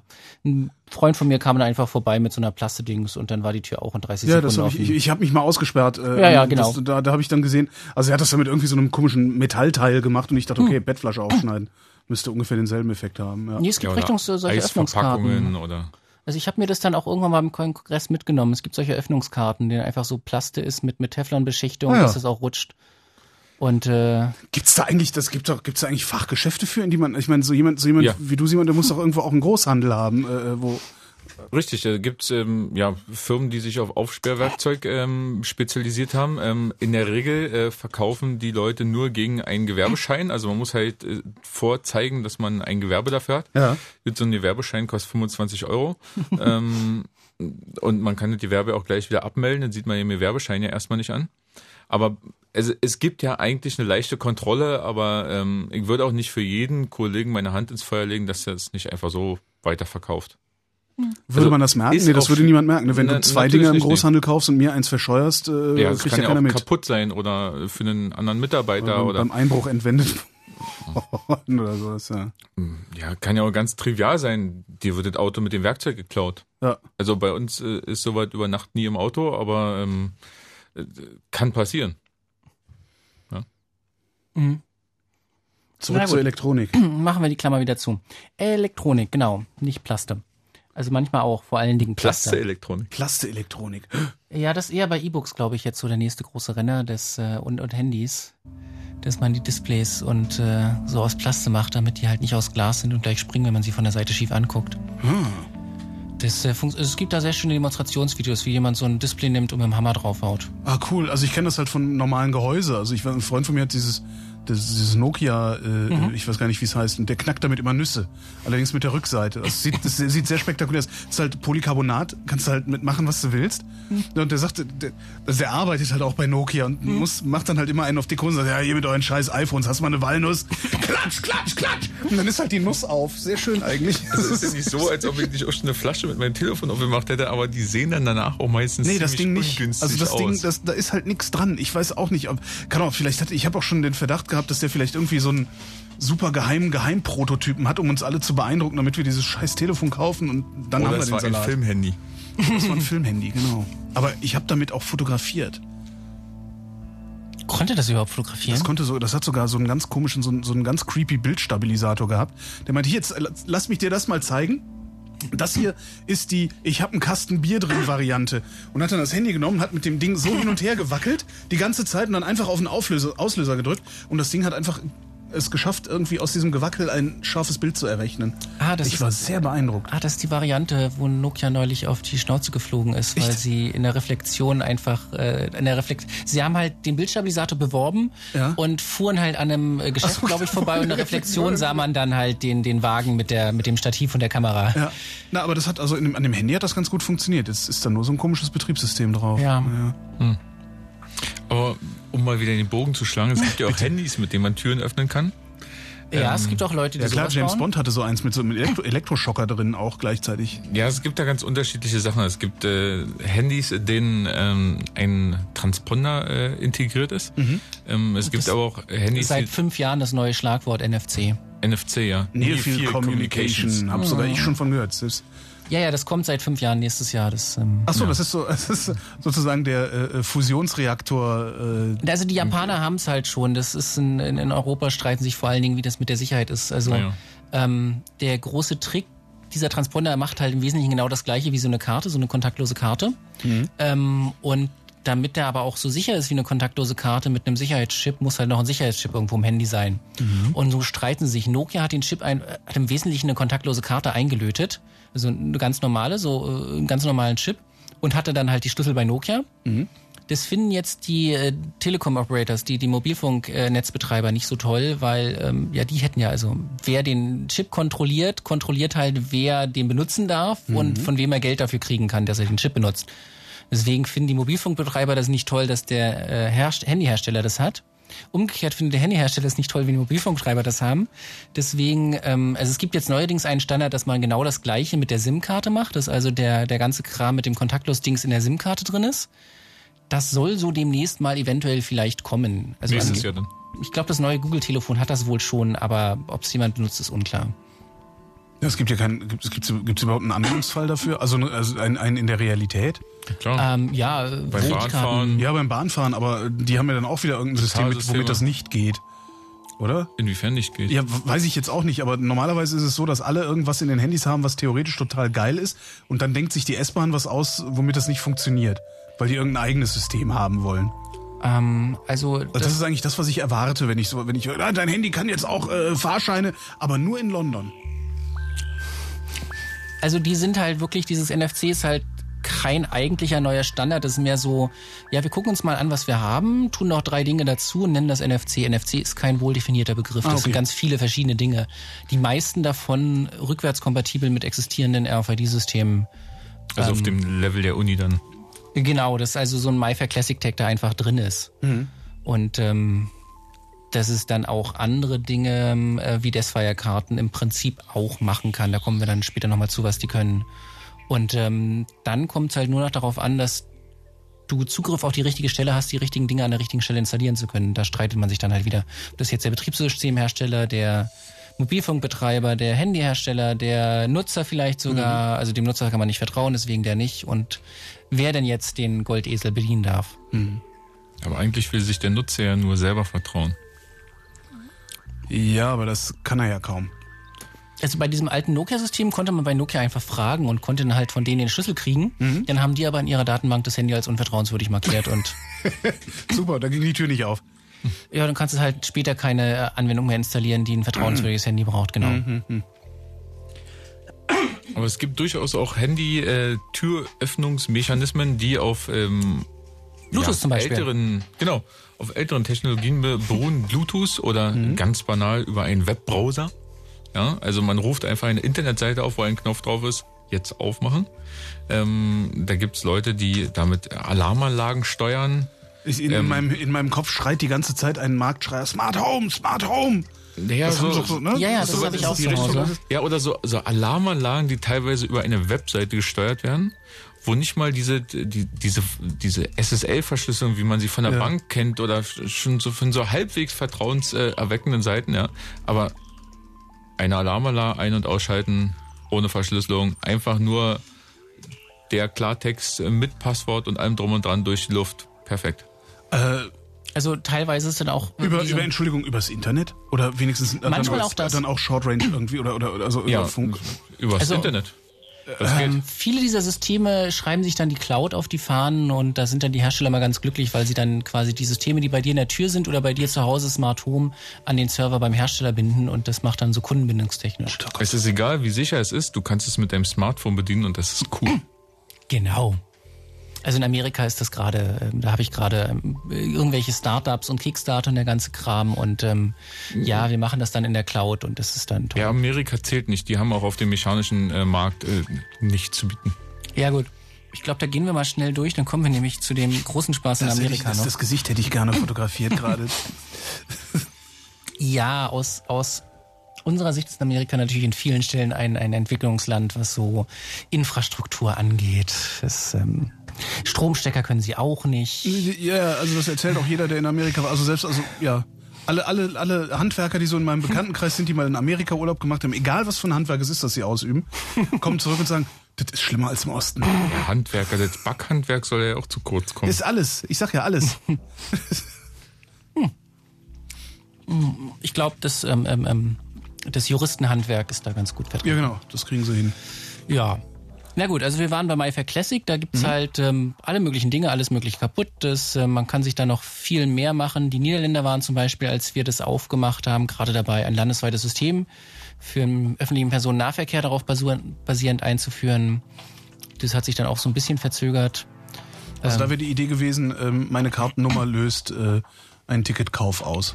Na, da ist dann, also auf den MyFair Classic Karten, äh, da, da sind wir jetzt wirklich schon bei intelligenteren Karten, wo man Okay. auf den Karten was speichern kann. Da ist dann nicht mehr nur eine Kartennummer, sondern Speicher und äh, der MyFair-Teil, deswegen heißt es Micron Fair System, daher kommt der Name.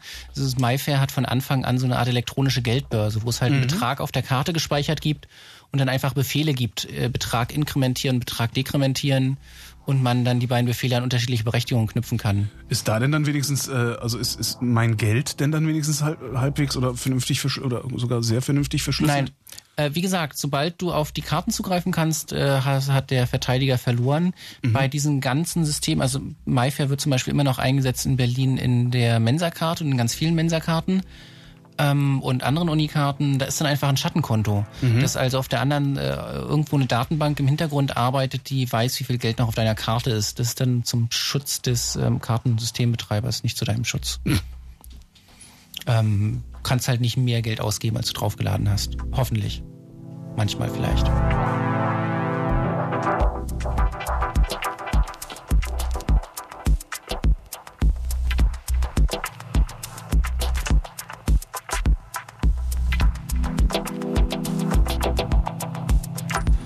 Ihr hört Chaos Radio 186 auf Fritz.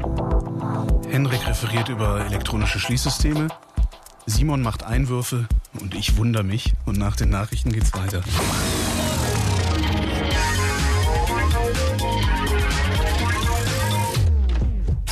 Fritz. Blue Moon. Die zwei Sprechstunden. Chaos Radio 186 ist hier, glauben wir jedenfalls, dass Chaos Radio 186 ist. Also wir haben demokratisch beschließen lassen, dass hier Chaos Radio 186 ist. Sehr schön. Sehr schön haben wir das beschließen lassen. Hendrik hat gesagt, sehr schön, Simon ist auch im Studio und ich bin Holger. Ähm, es geht um elektronische Schließsysteme. Wo waren Genau, wir? wir waren jetzt so bei besseren Karten, die nicht nur eine, einfache Nummer senden, sondern halt noch irgendwas mehr können. Das allerdings in der Regel meistens trotzdem kaputt ist. Also MyFair Classic gesagt sind wir neuerdings bei, wenn man Lesegerät und Karte abhört, 90 Millisekunden zum Brechen. Wenn man nur die Karte in der Hand hat, so zwei Minuten. Da ist das Lesegerät dann tatsächlich relativ günstig. Es gibt da so ein Projekt, das sich mit ähm, ähm, wir waren bei NFC mal kurz. Es gab eine Firma, die sich da, ähm, die da sowas wie Anschub leisten wollte und einen sogenannten Touch Attack verkauft hat. Das war also ein NFC-Lesegerät mit ganz vielen Text, die man dann auf seinen Teddybär kleben kann und dann gibt es irgendwie eine Programmierumgebung, wenn man seinen Teddy- Teddybär an das Lesegerät hält, passiert irgendwas Tolles. Aber das Lesegerät gibt's, also es war halt irgendwie so 30 Euro das Paket und das äh, reicht völlig aus und gerade für dieses Lesegerät sind die meisten Dinge entwickelt worden. Wenn man also so ein Touch Attack hat, hat und eine Wi-Fi Classic Karte drauf liest, sich die richtige Software aus dem Internet nimmt, dann hat man halt in ungefähr zwei Minuten den Schlüssel. Wenn man den Schlüssel hat, kann man halt auf der Karte rumschreiben oder eine neue Karte mit dem gleichen Schlüssel beschreiben und so weiter und so fort. Was noch eine kleine Hürde ist, ähm, ist, dass ähm, alle Karten eine eindeutige Seriennummer haben. Das ist jetzt aus datenschutztechnischer Sicht nicht so gut, weil die halt immer frei abrufbar ist. Ähm, aber macht halt die Sicherheit an der Stelle besser, weil sie zumindest auf normalen Karten nicht änderbar ist. Du kannst halt entweder dann ein teures Gerät nehmen, wie den Proxmark oder das USRP und so tun, als wärst du eine Karte. Aber du kannst halt nicht so eine 1-Euro-Karte nehmen und die Seriennummer ändern. Es gibt allerdings, äh, wie ich äh, weiß, in Asien irgendwo, ich weiß gar nicht mehr wo genau, ich glaube im Proxmark Source Code ist da ein Hinweis, äh, gibt es jemanden, der MyFair Classic Karten verkauft für, ich glaube, 30 Dollar das Stück oder so, wo man die Seriennummer ändern kann. Also ähm, damit ist dann das auch gegessen und es gibt halt viele Systeme, erstaunlich viele Systeme, die nur die Seriennummer benutzen, auch wenn die Karte mehr könnte. Ich erinnere zum Beispiel, dass ähm, die neuen Schlösser im, im Jakob, äh, Jakob und Wilhelm, so heißen die doch bestimmt, jedenfalls im Grimm-Zentrum der Humboldt-Universität in Berlin haben sowas. Die haben halt äh, an der Bibliothek ähm, vorm Eingang so, so Schließfächer. Und wenn man da seine Sachen einschließen will, kann man das mit seiner Mensa-Karte machen. Es benutzt aber von der Mensa-Karte nur die Seriennummer. Und das hat sich auch mal jemand an der Uni angeguckt und hat halt festgestellt, benutzt nur die Seriennummer. Und wenn man halt die Seriennummer fälschen kann, dann kann man die Schlösser auch öffnen.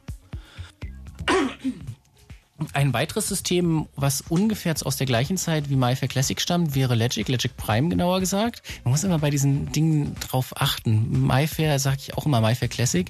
MyFair ist nur so der Markenname des ganzen Systems. Da hat sich NXP, die Firma, die das hergestellt hat, auch so ein Ei gelegt. Ähm, die Karte hieß ursprünglich MyFair. Da haben sie ganz viele andere Produkte gebaut, die sie dann einfach auch MyFair nennen. Ähm, MyFair Ultralight hat zum Beispiel technisch mit MyFair Classic nichts zu tun. Äh, oder MyFair Deathfire. Und dann haben wir halt äh, 2006, äh, 2007 MyFair Classic kaputt gemacht. In der Presse stand aber immer nur MyFair ist kaputt. ja, dumm gelaufen. Ja, für- schade eigentlich, ne? Deswegen drauf achten. Bei Legic ist es genauso. Legic ist eine andere Firma aus der Schweiz diesmal. Die haben auch zwei Produkte. Das ältere ist Legic Prime, ist ungefähr aus der gleichen Zeit und gleichen Bude wie MyFair Classic damals. Ähm, war aber noch, hatte noch so, so einen Hauch der Exklusivität, Hauch des Luxus. Ist irgendwie teuer und muss was Besonderes und ist bestimmt doll, doll sicher. Legic hat sich da auch sehr, ist mittlerweile Haben die das, Entschuldigung, haben die das als Sicherheitsding verkauft denn? Also okay. Legic, äh, Legic gehört nämlich mittlerweile zu Kaba und die haben kommen halt mehr so aus dem Bereich äh, der der ähm, mechanischen Schließsysteme, wo es dann auch irgendwie so einen Schließplan gibt und irgendeine hierarchische Gruppenschließung und so ein Kram. Und sowas ähnliches hat Legic Prime dann auf, auf seinen Karten gebaut. Sie haben da also so einen, sie nennen das genetischer Code, das macht sich im, äh, in der Werbung. Genetisch klingt immer super. Ja, macht sich in der Werbung ganz großartig. Doppelhelix kann man super Logos auch bauen. Ja, ja, in, in, in der internen Doku nennen sie es einfach Stamp, was dann einfacher ist. Ist einfach bloß eine, eine Byte-Folge. So 1 bis 16, glaube ich, Byte. 16 klingt zu viel, sagen wir mal 10 oder 12. 12 klingt besser. Äh, so 1 bis mehrere Byte. Und ähm, man kann dann halt ähm, Berechtigungen zum Beschreiben der Karten vergeben, wenn ähm, äh, basierend auf diesem Byte-String, auf einem Präfix von, von diesem Stamp. Man kann also sagen jetzt, ähm, die, äh, wir haben halt irgendwie eine, einen großen Konzern, großer Konzern mit mehreren Niederlassungen und hat einen äh, großen Konzern mit mehreren Landesteilen. Dann kann man halt sagen, so ähm, Deutschland kriegt diesen einen, den einen Anfang, Frankreich den anderen, äh, Niederlande den nächsten. Und dann kann man halt innerhalb Deutschlands macht man halt den, die Byte-Folge einfach länger und tut einfach hinten noch ein bisschen was dran. Und dann kann man halt innerhalb Deutschlands aufteilen nach Berlin, Bonn, Frankfurt und so weiter und innerhalb Berlin, Bonn, Frankfurt aufteilen nach und so weiter und so fort. Und das geht dann immer von unten, äh, von oben nach unten, dass jeder, der auf einer höheren Ebene sitzt, Karten für eine niedrigere Ebene ausgeben kann. Das ist halt so ähnlich gebaut, wie das dann bei Schließsystemen, Schließplänen gedacht ist. Ähm, stellt sich raus, die gesamte Sicherheit, die da drin ist, wird im Lesegerät im, implementiert. Sie haben halt wieder so ein proprietäres System, wo sie keinem gesagt haben, wie es funktioniert. Ich habe es mir dann angeguckt. Ähm, Starbuck und, und Carsten haben den ähm, Algorithmus rausgefunden. Ich sage jetzt nicht mal Verschlüsselungsalgorithmus. Das hat mir mein Kryptografieprofessor damals noch äh, so schön formuliert. Ähm, eine Verschlüsselung ist es nur, wenn es einen Schlüssel hat. Da war ich bei Logic Prime etwas enttäuscht. Die haben nämlich, äh, die haben zwar einen Algorithmus, der so ähnlich aussieht wie eine Stromchiffre, aber der hat keinen Schlüsseleingang.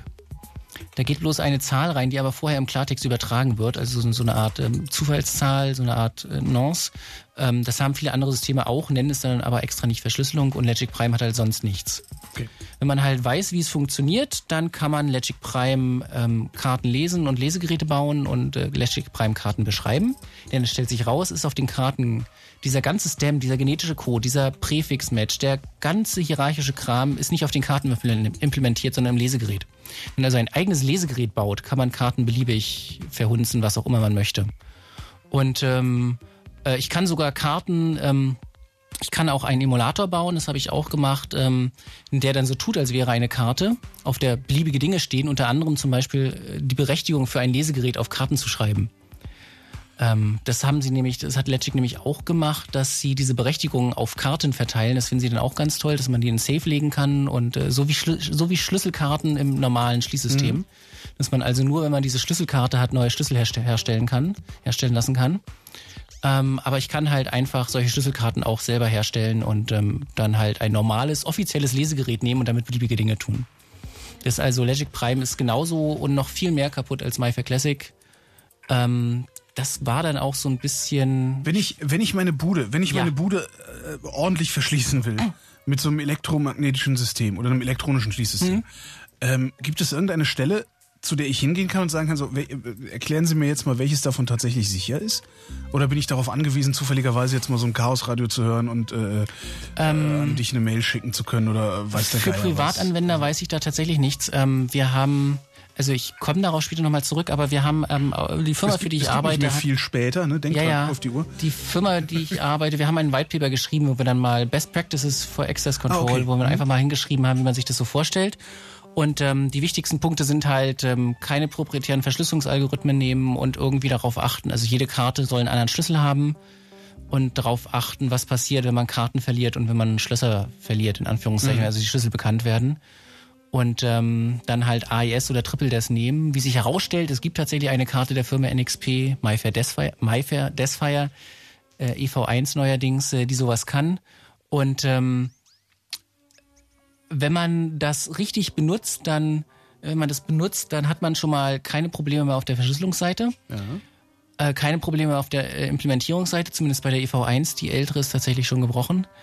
Ähm, dann kann man halt nur noch in Anführungszeichen das Schlüsselmanagement verhauen, was dann halt relativ häufig passiert. Fehler 30.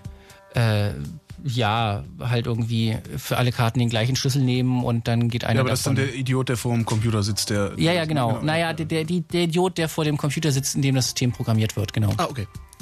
Also der, der Entwickler des Systems. Ah, ich dachte, Ähm, der, der, der selbst, Anwender. also Okay. selbst die Systeme, wie sie äh, Firmen benutzen, haben sowas in der Regel nicht. Also als wir das White Paper geschrieben haben, kamen die Firmen auch einfach, äh, kamen die Firmen dann plötzlich und sagten, ja, wir finden keinen Anbieter, der das anbietet, macht uns das doch mal.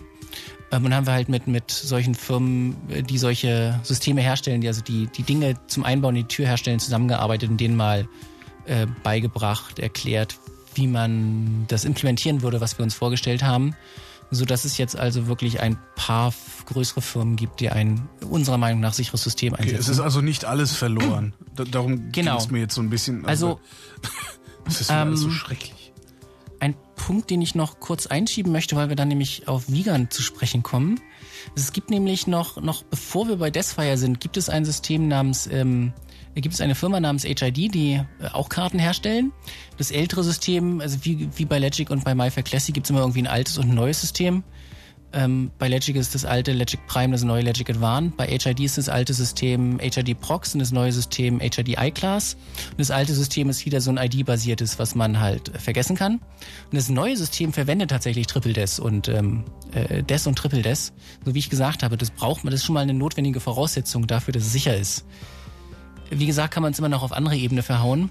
Und zwar verwendet HID in der Standardeinstellung den gleichen Schlüssel für alle Karten, die sie herstellen weltweit. Also den gleichen Masterschlüssel.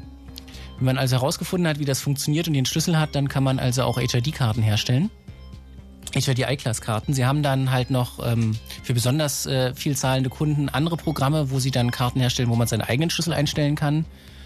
Aber das machen halt nicht, nicht wirklich viele Firmen. Das ist auch aufwendig und man, was passiert, wenn man den Schlüssel verliert? Das ist natürlich immer, also den Masterschlüssel verliert, das ist natürlich, wenn man seinem Chef das erklären will, immer so ein, so ein wichtiges Problem. Dem ist der Teil, dass die Tür nicht aufgeht, wenn ein Angreifer davor steht, gerade nicht so wichtig, ist wesentlich wichtiger. Das habe ich auch bei den anderen Firmen gelernt, dass die Tür aufgeht, wenn der äh, CEO davor steht mit seiner Karte. Das ähm, hat, hat äh, habe ich auch irgendwie als Feedback bei der einen, äh, bei dem, bei der einen Firma gehabt, dass der Mensch von der Sicherheit, der die Karten herstellt, halt wohl irgendwann mal, da gab es irgendwie ein Problem und der hat halt eine Karte hergestellt und dem Vorstandsvorsitzenden gegeben und die ging dann nicht. Und das macht man halt nur einmal in seiner Berufslaufbahn und ähm, beim zweiten Mal ist dann, war's das dann. Das ist so ein psychologisches Ding wahrscheinlich. Ja, ja, genau. Auch, ne? Deswegen ist es, ähm, wenn ich hier antanze, gehen alle Türen automatisch auf. Genau, und deswegen ähm, ist man auf dieser Ebene sehr bedacht, ein System zu wählen, was halt dann auch wirklich aufgeht. Ja. Äh, halt, wie gesagt, der andere Fall ist dann weniger wichtig. Ähm, HID hat vor allen Dingen noch den lustigen Teil von dem, was sie auf den Karten speichern. Also sie haben halt so irgendwie Verschlüsselung und Authentisierung und zwar alle den gleichen Schlüssel, aber ist schon mal auf der Luftschnittstelle ein bisschen verschlüsselt. Und dann ähm, übertragen sie eine Nummer. Und zwar geht das darauf zurück, dass es ein amerikanisches System ist. Und in Amerika gibt es aus historischen Gründen fast, also eigentlich überall Vigant-Verkabelung. Vigant ist so ein Physiker. Ich weise darauf hin, dass äh, im Skript zur Sendung steht Vigant, Muhaha. Ja, genau. Also Vigant ist halt ein sehr lustiges, ist so 70er Jahre Technologie. Das ähm, war halt so das erste, was man damals hatte für kontaktlos. Vigant ähm, ist ein Physiker, der hat einen Eff- Effekt gefunden an magnetischen Drähten, der dann der Vigant-Effekt heißt. Ich weiß nicht, ist ein Amerikaner, kann auch Weigand sein, aber ich sage jetzt Vigant. Ähm, und ähm, der Effekt führt dazu, dass wenn man versucht, die umzumagnetisieren, ähm, dass da irgendwie so, ein, so, ein, so eine Kaskadenwirkung geht, gibt und es plötzlich anfängt ganz, also erst passiert gar nichts und dann passiert plötzlich was, was man dann wieder sehr leicht empfangen kann. Deswegen war das damals so beliebt. Und so eine Wiegand-Karte ist im Wesentlichen eine, so ähnlich wie ein Barcode. Also es gibt da so eine zwei, zwei Spuren äh, mit ganz vielen Spalten. Und äh, dann ist entweder in der, die Spuren sind 0 und 1 und dann ist halt entweder eine Nullspalte oder eine 1-Spalte was drin. Und das zieht man dann durch, äh, durch dieses magnetische Wechselfeld. Und wenn halt in der Nullspalte was drin ist, dann passiert da was. Und wenn in der 1-Spalte was drin ist, passiert da was. Und dann hat man halt 26 Bit gespeichert, kontaktlos. In den 70er Jahren war man total glücklich. Ähm, ja, ähm, ja. Also es ist halt wieder nur so ein ID-basiertes System, vor allen Dingen mit einer sehr kurzen ID. Das ähm, zu Wiegand gehört auch ein Standard, wie man diese 26 Bit aufteilt in irgendwie so und so viel Bit Hauscode und so und so viel Bit ähm, Kartencode und dann noch Paritätsbits dazu tut. Und ähm, dann gibt es noch eine Verkabelung äh, durch dieses Format, ähm, durch diese, dieses Kartenlayout hat man halt sofort äh, nur 0 und 1 Bits. Man hat also nicht irgendwie ein Bit, was 0 oder 1 sein kann, sondern man hat einfach Spitzen bei 0 oder bei 1. Deswegen gibt es drei Kabel. Es gibt ein, ein, ein Massekabel, ein 1-Kabel und ein 0-Kabel. Und äh, dann laufen halt hintereinander entweder auf dem 0 oder 1-Kabel Impulse lang. Und das ist die Standard-Wiegand-Verkabelung, die auch heute noch in den USA der Hauptstandard ist für alles Mögliche. Jedes Alarmsystem, jedes Türcontroller, jedes Türsteuerungssystem hat einen Wiegand-Eingang. Ähm, und auch diese HID-Karten basieren darauf. Also diese HID-Karten haben halt auf ihnen drauf gespeichert eine Nummer. Und selbst dieser tolle, also der tollste HID-Leser mit Biometrie und ähm, Verschlüsselung und eigenem Schlüssel und allem drum und dran, gibt dann am Ende auf Wunsch nur noch einfach eine Wiegand-ID aus. Ähm, da hat HID dann noch, ähm, deswegen Muhaha, HID hat das natürlich sicher in Anführungszeichen gemacht. HID hat nämlich nicht nur das Standard-Wiegand-Format mit 26 Bit, sondern sie haben eigene Formate definiert mit 35 Bit. Und äh, das verkaufen sie einem dann als Sicherheitsfeature, weil ja keiner weiß, wie das Format aussieht. Also ähm, mit Format ist gemeint diese Aufteilung. Welche der Bits sind jetzt der Hauscode und welche sind der Kartencode? Da kann man ja, wenn man so eine Anzahl aber- von Bits hat, das irgendwie anders aufteilen. Da müssen ja nicht hintereinander stehen. Ja, aber kann ich denn nicht, wenn ich einfach eine Handvoll Karten habe, Ja. das herleiten? Ja. Also und Aber- wenn das sogar schon mir auffällt, dass man das Ja, eventuell nee. so tun könnte, dann Ja, aber muss das in dir ihrer- doch erst recht auffallen und vor allen Dingen gelingen.